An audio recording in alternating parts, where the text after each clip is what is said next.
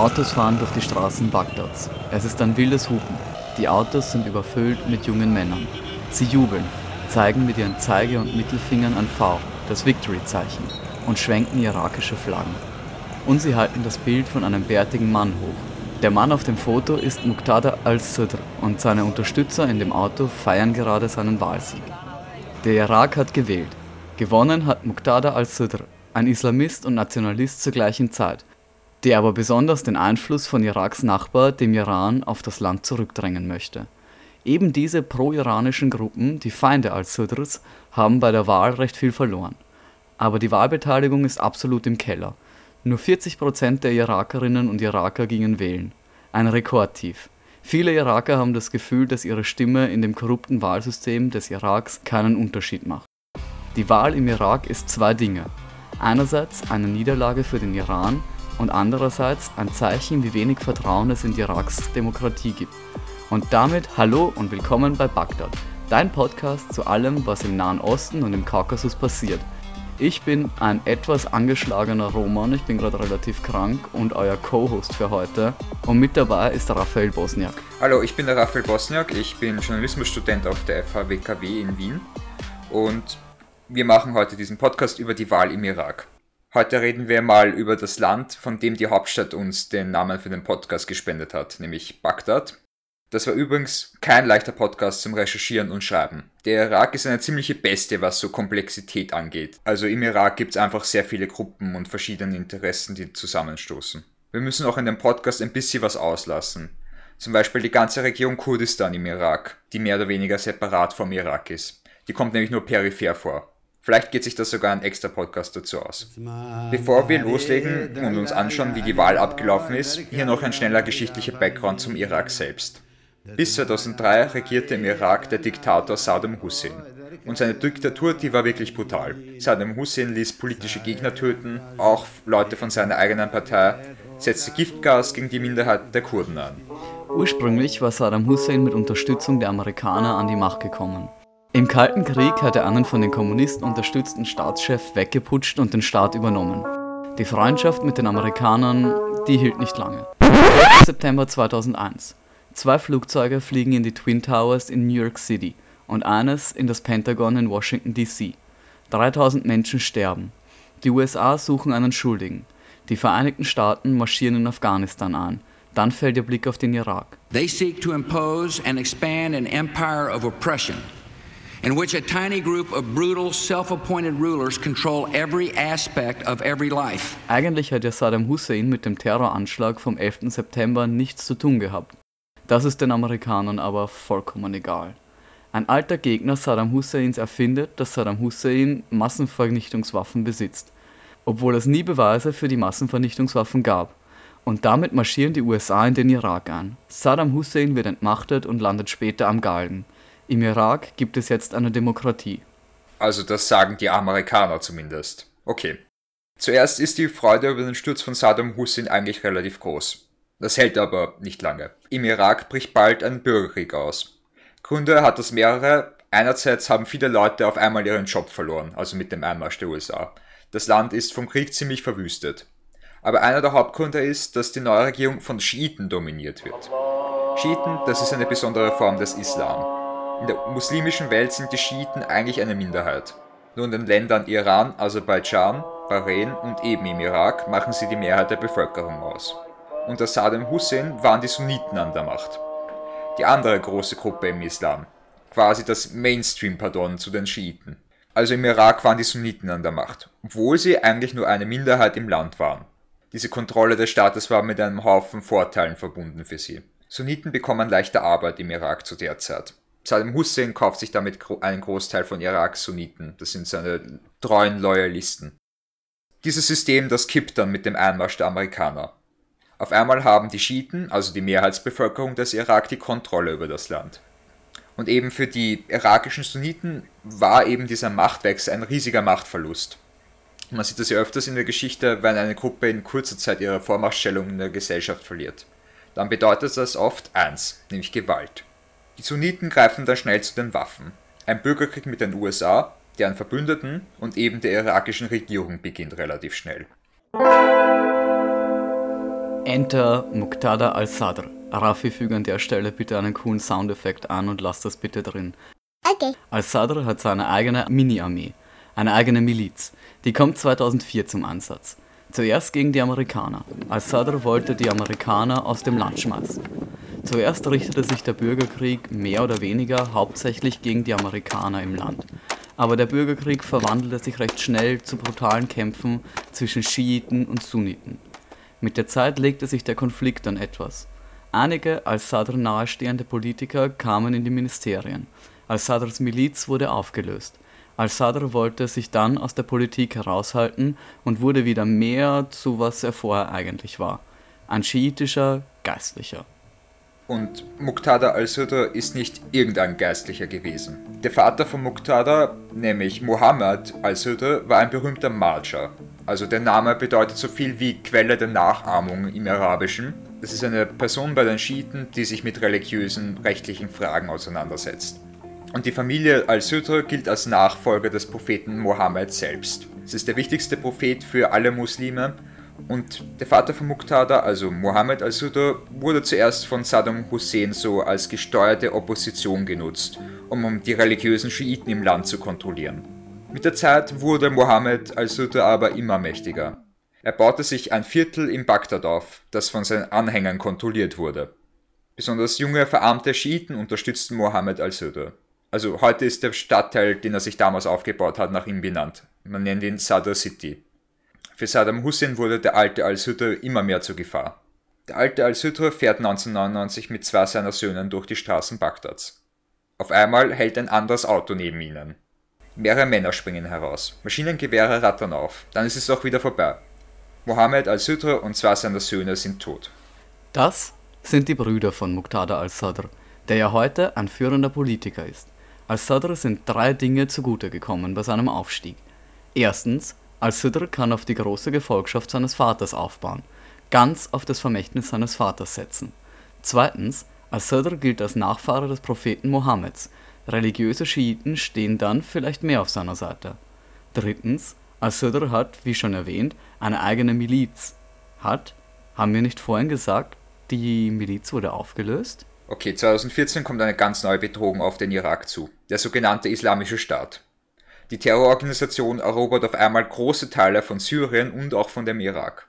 Und im Irak baut sie auf frustrierte Sunniten auf, die ja, wir erinnern uns, mit dem Sturz von dem sunnitischen Saddam Hussein aus ihrer Vormachtstellung im Irak gedrängt wurden. Der IS löst bei den irakischen Schiiten aber Angst und Schrecken aus. Nämlich für den IS sind Schiiten Ungläubige. Und der IS sieht es als Pflicht an, sie zu töten. Daraufhin mobilisieren die Schiiten dann möglichst schnell ihre eigenen Leute, um gegen den IS kämpfen zu können. In dieser Zeit entstehen die Volksmobilisierungseinheiten. Eine Gruppe aus einem Haufen von Milizen.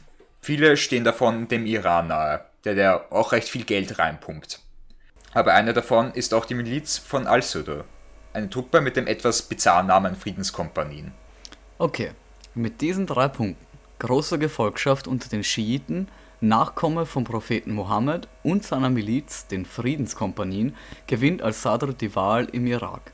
75 von 329 Sitze im Parlament hat der Mann bekommen, also damit 21 mehr als bei der letzten Wahl. Okay, al-Sadr sieht sich als drei Dinge. Einerseits als Nationalisten, er hatte immer schon ein bisschen ein Näheverhältnis zum Iran, aber möchte anders als seine pro-iranischen Gegner den Irak als Mittelding zwischen Iran und den Golfstaaten halten. Die Golfstaaten wie Saudi-Arabien sind bitterst mit dem Iran verfeindet. Al-Sidr möchte da beide Seiten etwas gegenseitig ausspielen. Zweitens ist er ein Islamist, wenn auch ein Moderater. Anders als zum Beispiel der IS oder die Taliban hält sich Al-Sidr an gewisse Spielregeln und akzeptiert auch politische Gegner. Möchte aber die Gesellschaft noch immer nach islamistischen Leitsätzen umbauen. Und drittens ist Al-Sadr ein Reformer, also behauptet er selbst. Das ist meist ein recht zynisches Spiel, das Al-Sadr da spielt. Immer wieder hat er seine Leute in Ministerien eingesetzt, aber immer mit der Möglichkeit, sich leicht von ihnen wieder distanzieren zu können. Das ist schlussendlich hauptsächlich ein politischer Schachzug, um Wählerstimmen zu sammeln. Also ein klassischer Good Guy ist aber Al-Sudra nicht. Das habt ihr sicher bis jetzt schon rausgehört. Al-Sudra ist ein tief konservativer Typ. Für das Coronavirus macht er zuerst die Legalisierung von gleichgeschlechtlichen Sex verantwortlich. Und Al-Südre hat auch immer wieder bewiesen, dass er absolut nicht davon zurückschreckt, Gewalt einzusetzen. Und Al-Südres Miliz, die Friedenskompanien, stehen für Gewalt. So gibt es ein Video von einem Iraker, der von den Friedenskompanien gekidnappt wurde, weil er sich über Al-Südre lustig gemacht hatte. Der Mann muss sich vor einem Bild von Al-Südre entschuldigen, sonst drohen ihm Schläge. Dieser Terror durch Milizen ist jetzt nicht nur auf Al-Sudrs Leute begrenzt, sondern wird auch von dem Iran nahestehenden Milizen verbreitet. Es ist ein Problem im ganzen Irak, dass Milizen Bürger schikanieren, einschüchtern und manchmal sogar töten. Die Milizen waren ein Hauptgrund, warum 2019 riesige Proteste gegen die Regierung ausbrachen. Okay, 2019 gab es diese riesigen Proteste im Irak. Tausende Iraker standen auf der Straße, demonstrierten. Eine ihrer Forderungen damals schnelle Neuwahlen. Das haben sie mit den letzten Wahlen auch bekommen. Aber die Protestbewegung rief vor der Wahl auf, diese zu boykottieren. Was ist da passiert? Die Proteste brechen 2019 aus. Wir wollen eine Heimat ist das Motto der Proteste. Tausende Iraker sind auf der Straße. Ein Meer aus dem Rot-Weiß-Schwarz der irakischen Flagge. Für die Massenproteste gibt es zwei Gründe. Armut und Korruption. Die Wirtschaft des Iraks ist stark von der Ölförderung abhängig. Vom Ölgeld sehen die meisten Iraker aber nicht viel. Das geht in die Taschen von einigen reichen Politikern. Die Jugendarbeitslosigkeit steigt jedes Jahr. Heute hat ein Viertel von Iraks Jugend keine Arbeit. Jeder zehnte Iraker lebt in einem Slum. Für viele Iraker ist die wirtschaftliche Situation einfach unerträglich. Viel zu groß ist die Armut. Einfach eine andere Wirtschaftspolitik können die Iraker aber auch nicht wählen nämlich im Irak werden Regierungsposten nach Religion oder Ethnie vergeben. Das ist erstens nicht besonders demokratisch, aber dabei entsteht auch ein kompliziertes Netz, das den großen Parteien mehr oder weniger ermöglicht, den Staat auszunehmen. Ein Viertel des Budgets des Irak wird von einem riesigen, sinnlosen Beamtenapparat konsumiert, von dem nur die Parteien selber profitieren. Das ist quasi legale Korruption. Das hat zu Parteien geführt, die eine bestimmte Religionsgruppe oder Ethnie bedienen. Also bei uns in Österreich ist es ja so, dass die Parteien hauptsächlich nach ihrer Ideologie aufgestellt sind. Die SPÖ, das sind die Sozialdemokraten, die ÖVP da, die sind konservativ, etc. Aber im Irak, das ist, dort ist es nicht wirklich so. Also im, im, im Irak ist aber immer der wichtigste Punkt, zu welcher Religion oder Ethnie eine Partei gehört. Es gibt kurdische, sunnitische, schiitische Parteien sind halt alles mehr Interessenvertretungen als echte normale Parteien. Und das System fördert halt auch Gewalt zwischen den Religionsgruppen. Man kämpft nämlich immer um einen Teil des Kuchen.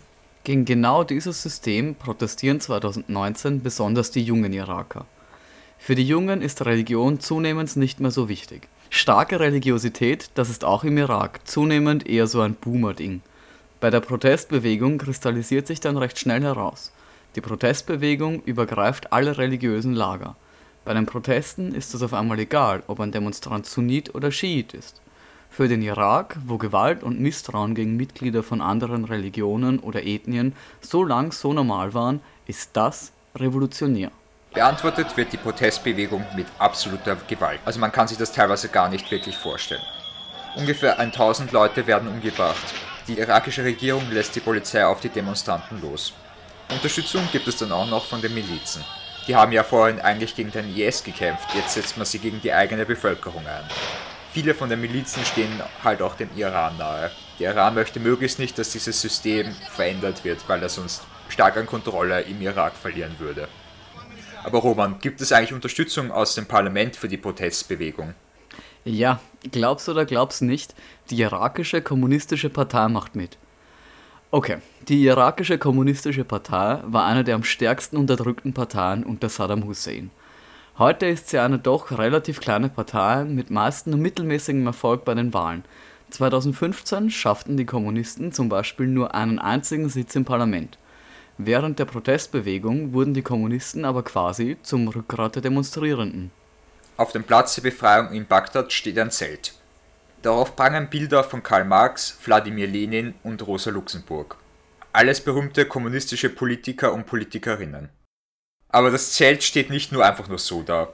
In solchen Zelten gibt es Essen, und sie sind auch die erste Anlaufstelle, wenn ein Demonstrant von der Polizei oder von den Milizen verwundet wird. Die irakischen Kommunisten stemmen diese Infrastruktur für diese Massendemos im Irak. Und die Kommunisten ziehen sich auch aus dem Parlament zurück, eben weil so brutal gegen die Protestbewegung vorgegangen wird. Und gehen damit in die außerparlamentarische Opposition zur irakischen Regierung, konzentrieren sich ganz darauf, Politik auf der Straße zu machen. Die irakische kommunistische Partei wird also zur Partei der Protestbewegung. Zur Wahl angetreten ist sie aber nicht. Hauptgrund, die Kommunisten hatten zwei große Forderungen, dass sie bei der Wahl antreten. Erstens wollen sie eine komplette Reform des Wahlsystems. Das System, wonach Posten nach der Religion vergeben werden, soll abgeschafft werden. Zweitens sollen die Milizen, die so viele Leute in der Protestbewegung ermordet haben, endlich entwaffnet werden. Beides wurde nicht erfüllt.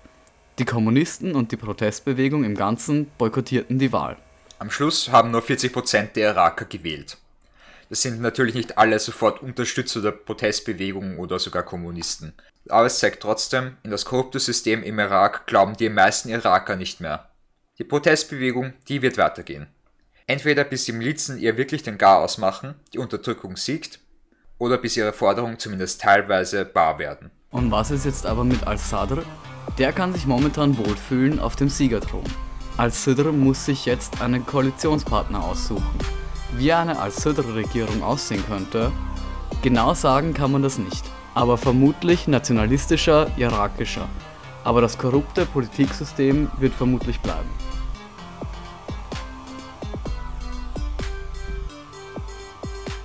Das war Bagdad, dein Podcast zu allem, was im Nahen Osten und im Kaukasus passiert. Ich hoffe, euch hat der heutige Podcast gefallen. Du hast Fragen, Themenvorschläge oder Feedback? Dann schick uns das doch bitte an raphael.bosniak.gmail.com. Wenn ihr wissen wollt, wann der nächste Podcast rauskommt, dann folgt mir doch gerne auf Twitter. Raphael Bosniak. Raphael mit PH, Bosniak mit Doppel S, zusammengeschrieben. Wenn ihr den Podcast unterstützen wollt, dann lasst doch bei Apple Podcasts oder wo ihr sonst eure Podcasts hört, eine positive Bewertung da. Oder empfehlt den Podcast einem Freund, den das Thema interessieren könnte. Damit danke fürs Zuhören und Bussi Baba. Tschüss.